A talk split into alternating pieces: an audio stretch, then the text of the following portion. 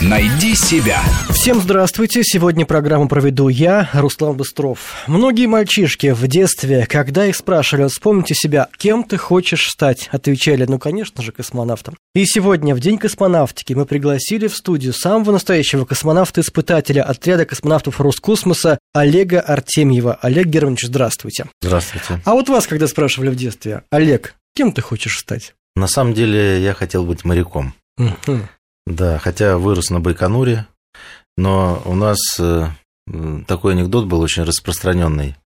Э, Выходит два школьника на берег Сардарии, а один другому говорит, вот у меня брат постоянно хочет стать космонавтом. Да, а ты кем хочешь быть? А я, говорит, хочу быть врачом, чтобы его вылечить. От этого желания?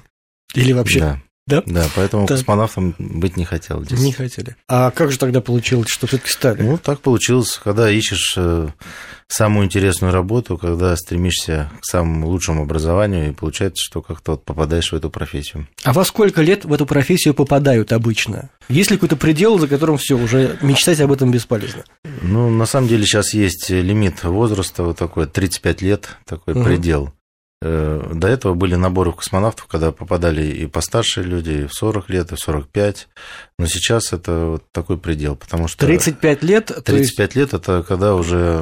в ну, космос не возьмут. ну, Таких не берут в Ну космонавт. да, комиссия, кон- ну, конкурс же надо пройти, и это уже человек Но заниматься-то надо начинать раньше, да? Конечно, раньше. И вот есть, во э, сколько лет еще можно начать?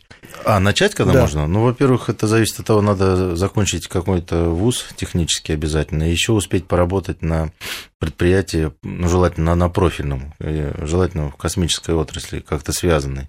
Но сейчас у нас э, с 2012 года у нас такой общий набор э, в космонавты, то есть он впервые у нас. Раньше он у нас был ведомственный, то есть отбирали предприятия космической отрасли, это ракетно-космическая корпорация «Энергия» имени Королева и Минобороны, вот летчики оттуда приходили, и Институт медико-биологических проблем, тоже врачи оттуда набирали. А сейчас у нас э, набор такой неведомственный, так как у нас отряд общий, один, единый отряд Роскосмоса, и у нас он такой открытый конкурс всероссийский с 2012 года. И вот следующий набор будет в 2016 году, если, конечно, кто-то захочет, может попробовать.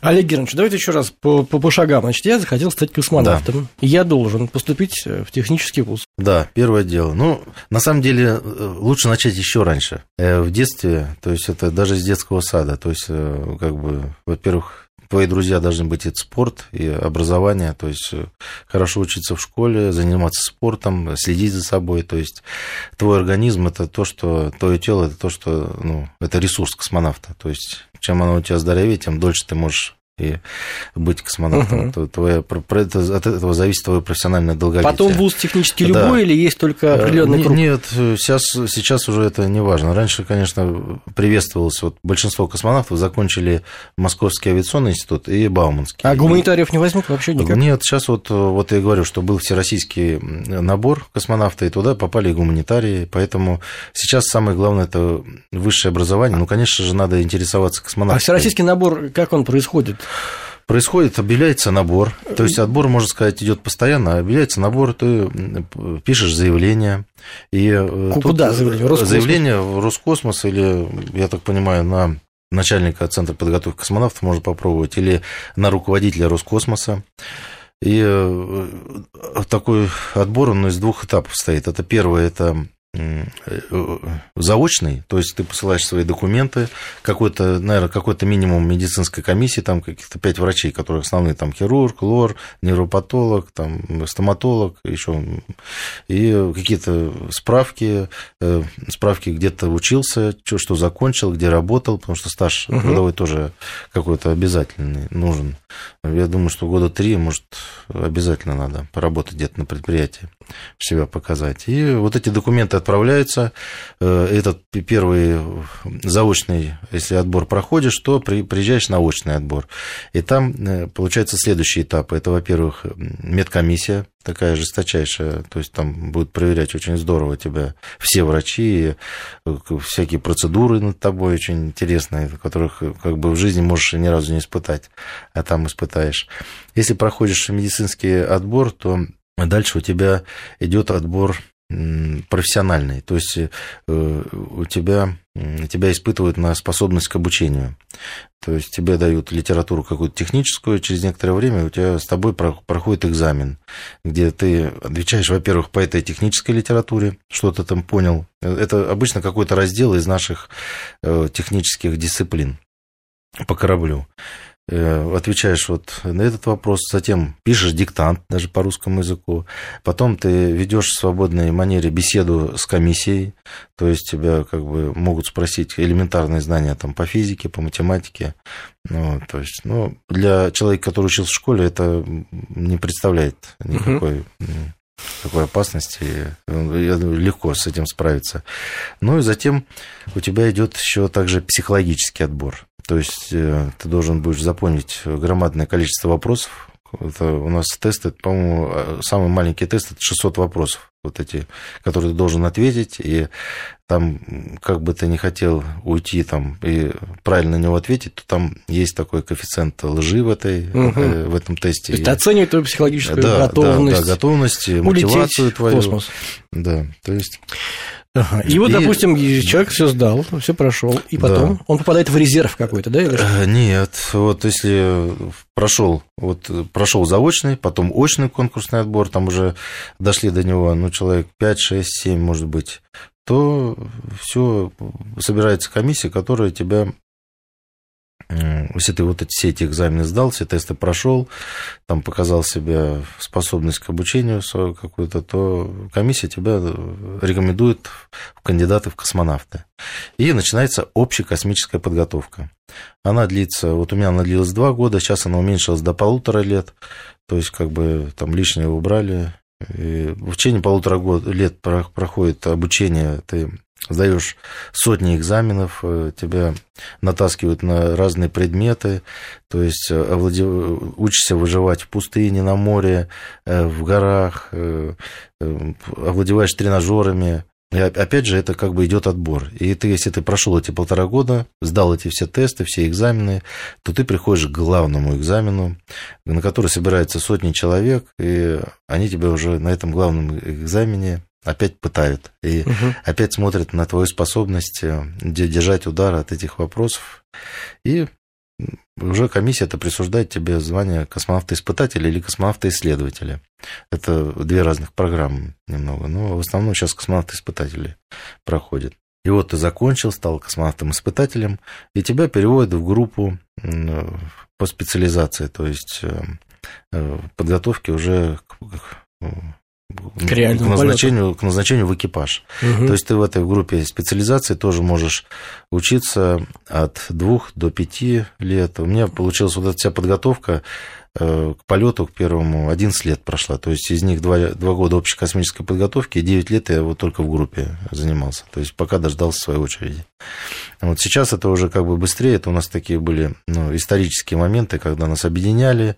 У нас был и тот отряд, и этот отряд, и гражданский, и военный. Поэтому у меня так вот ну, очень долгий путь был. Сейчас это уже быстрее. Сейчас э, весь путь от того, когда ты прошел первый отбор и до полета, может быть, 5-8 э, лет. Вот такой. Угу. Олег Геннадьевич, ну что вас манило-то в космосе? Что на Земле-то не сиделось? Не, ну, как бы я закончил соответствующий вуз технический, то есть как инженер-механик, э, попал работать в ракетно-космическую корпорацию «Энергия» и работал там в отделе у вне корабельной деятельности, то есть готовил космонавтов к выходу в космос. Это очень такая большой, большой фронт работы. И получилось так, что это как бы захотелось узнать то и побывать там, где не был, и узнать то, что не знаешь. То есть, то есть это как бы идет как эволюция. Только как эволюция говорите, инженера. Только не говори, что не было страшно вот перед первым. Не, ну, на самом деле страшно не было, так как э, все таки вот эта подготовка и психологическая у нас есть, и так называемая специальная парашютная подготовка космонавтов, которая на самом деле вот этот э, страх, она перерождает в умение владеть собой. То есть это как бы а вы когда вещь. первый раз полетели? Вы сколько раз были всего в космосе? Один раз. Один раз. Один как... раз летал. Когда в прошлом году. В прошлом, прошлом году полгода году. летал. Полгода. Угу. Так, к этому шли вы, значит, получается, в общей сложности сколько лет? До первого полета подготовка шла 11 лет. 11 лет? Да, а медкомиссию прошел еще за 5 лет до этого. То есть, э, как бы Получается, что если вот первая медкомиссия, когда я понял, что могу быть, то это в 99 году, то есть получается 15 ну, лет. 15 и, лет. и как это все было? Вот вы вам сказали, очередь пришла, угу. пора лететь. Не, ну, конечно, так не говорят, просто это как бы ты уже как бы задолго знаешь, что вот твоя очередь подходит, тебя назначают, и все, все, все звезды сошлись в одном месте, и как бы получается, угу. что тебя назначают, но назначают сразу не в основной экипаж, а в дублеры, поэтому где-то до полета, это за два года формируется этот экипаж, это на самом деле очень важный такой период. За два года ты, во-первых, притираешься со, своим, со своими членами экипажа, с которым ты полетишь, ты знаешь их слабые стороны, сильные стороны, что потом очень пригождается, когда ты уже оказываешься в замкнутом объеме и стараешься, конечно, не наступать на э, такие больные мозоли. Вот, и как бы ну, уважаешь, короче. А, а дома-то как вас приняли? Вот ваше желание улететь в космос? Ну, не говорили, Олег, что ты делаешь? Ну, на самом как? деле, это же опасно. Бы, конечно, родные, они опасаются больше, чем сам. То есть, э, родным бы всегда был, был бы ты рядом. И... Подождите, одно дело, муж уехал в командировку. Ну, да. Ну, здесь тоже В Москву или Петербург, да. а другое дело, человек улетел. Да, ну, для семьи это, конечно, самое тяжелое испытание. То есть не, даже не для того космонавта, который летит в космос. Ему, там можно летать годами. Но все равно то, что тебя возвращает на Землю, это твоя семья, семья твоя, твои друзья, твои дети. А сколько длился ваш полет? 169 суток, почти полгода.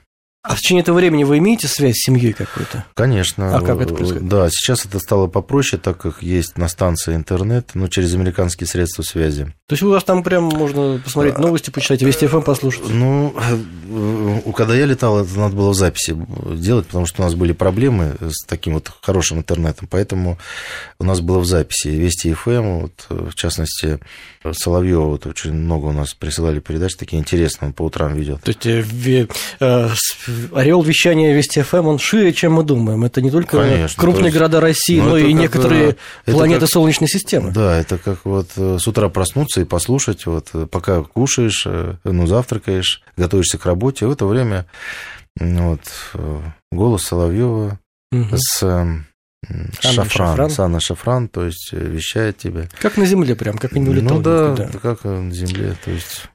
И э, вот по возможностям ну, общения с семьей можно разок в день позвонить по IP-телефонии, то есть поговорить с женой, участвовать в воспитании сына, то есть это как бы можно сделать. Это угу. такой хороший момент. И раз в неделю у нас есть приватная конференция видео. То есть в интернете э, семье выдают э, iPad, на которой есть специальная программа, э, и через интернет связываются с американским ЦУПом, они ну, дают канал, и в течение 15 минут, вот как в скайпе, можно поговорить. Но бывает так, что что это 15 минут может быть до часу, до двух, то есть как бы как повезет. А задержка большая? Ну, не, небольшая. Вот когда по телефону есть задержка, а видео, то есть она как бы ну, привыкаешь к ней быстро и не замечаешь. Ладно, мы отвлеклись на такие технические, но очень интересные моменты. Итак, Олег Германович, а перед первым полетом немного читал о том, что есть традиции перед тем, как лететь в космос, надо обязательно то, это сделать нельзя, это делать можно. Современно еще Юрия Гагарина. Есть какие-то до сих пор оставшиеся традиции? Ну, самая распространенная традиция – это не подписываться до полета. То есть, когда просят автограф, то большинство космонавтов автограф угу. не дает. До, Потому что он еще того, не пока, был. Да, пока еще космонавт не был. То есть, но бывают, конечно, такие ситуации, когда дети где-нибудь там далеко, когда ездишь, вот ну, у нас популяризация космонавтики, вот у нас идет э, такая, это одна из э, таких основных задач вот после полета и перед полетом популяризация космонавтики и при, привитие любви к космосу подрастающего поколения. Поэтому вот э, бывает, что дети очень маленькие, и вот невозможно ему отказать, э, что-нибудь написать, поэтому... Это уже нарушение традиции. Ну, а еще есть какие-то, вот, кроме не подписывать ничего? Ну, в основном все традиции связаны это как в авиации, то есть никогда не говорить последний, всегда только крайний, угу. то есть э, вот такие вот традиции есть. А так у каждого свои суеверия. Кто кошку боится черную, кто не боится. Олег Ильич, ну вы помните, сели вот вы в Союзе летели, наверное, да? да? Вы помните, как вы сели, значит, туда, и понимаете, что через несколько минут или секунд, за сколько минут, кстати говоря, вы... За два с половиной часа. Садитесь посадка в, этот... в ракету, угу. да. Тебя Так. усаживают, э, привязывают, проверяешь системы, разговариваешь с землей. То есть, э, э, когда этим делом занимаешься, ты уже наперед знаешь, э, что Отработанный произойдет. уже да, сценарий, то, да? То есть у нас это, как будто в тренажере сидишь. И э, нас так натаскивают, у нас очень опытные инструктора, и они так обучают нас, так натаскивают, что как бы это идет у нас очень всегда очень гладко в этом деле. Ну, каждый корабль, он, это э, не похож на предыдущий, поэтому бывают разные, конечно, ситуации, когда что-то вот надо подделать, что-то усовершенствовать, поэтому... И проверили вы все Да. системы, работают нормально, доложили Да. в ЦУП. Мгм. Дальше что происходит? Ну, в- не, в СУП не докладываем, СУП там не участвует в старте, ста- участвует стартовая команда, вот с ней общаются, в какой-то момент включается музыка, Какая которую выбираешь перед тем, как эм, за несколько дней выдаешь команде стартовую свою любимую там эти А, подожди, а песен. в команде же много людей. У каждого своя песня? или Э? Да, у нас три члена экипажа летит, и каждый выбирает там своих пять песен. Наушники? Э, В наушники, и это слушают э, те, кто ответственен за старт, то есть все эти песни Какую слушают. выбрали вы? Ну, у меня бы- были песни, те, которые связаны именно с Байконуром, там гимн Байконура, Мгм. то есть как бы я там вырос, э, как бы учился, и многое с ним связано, мой такой родной город, поэтому я Мгм. взял песни, которые были Понятно. связаны с ним. Это психологически помогает.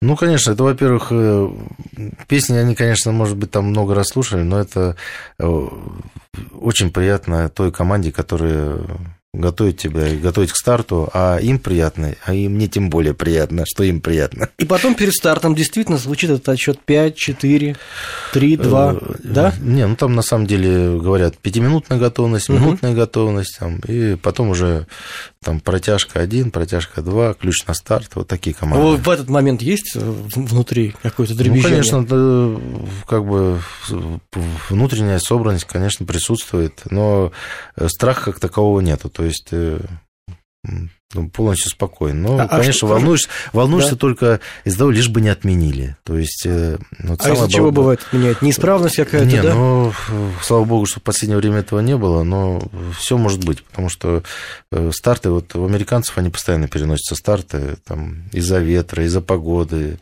то есть много, мало ли что может быть, или там вдруг твоему члену экипажа станет плохо, поэтому ты внутренне как бы И если кому-то становится плохо, то полностью полет всего экипажа откладывается. Конечно, у тебя есть дублеры, то есть, которые, ну, конечно, они сразу не поменяют, то есть это е- дож- должно быть пройти какое-то время, потому что должны поменяться ложементы, э, кресла, в которых сидят космонавты, э, центр масс там смещается, потому что разный вес у космонавтов, поэтому, то есть подготовка идет, я думаю, что часов 6-7 надо, чтобы Мгм. подготовиться, но стартовое окно уходит, поэтому старт могут переложить, ну, на следующие сутки или, может, через трое суток. И вот сам момент старта, как это чувствуется на, на борту корабля «Союз».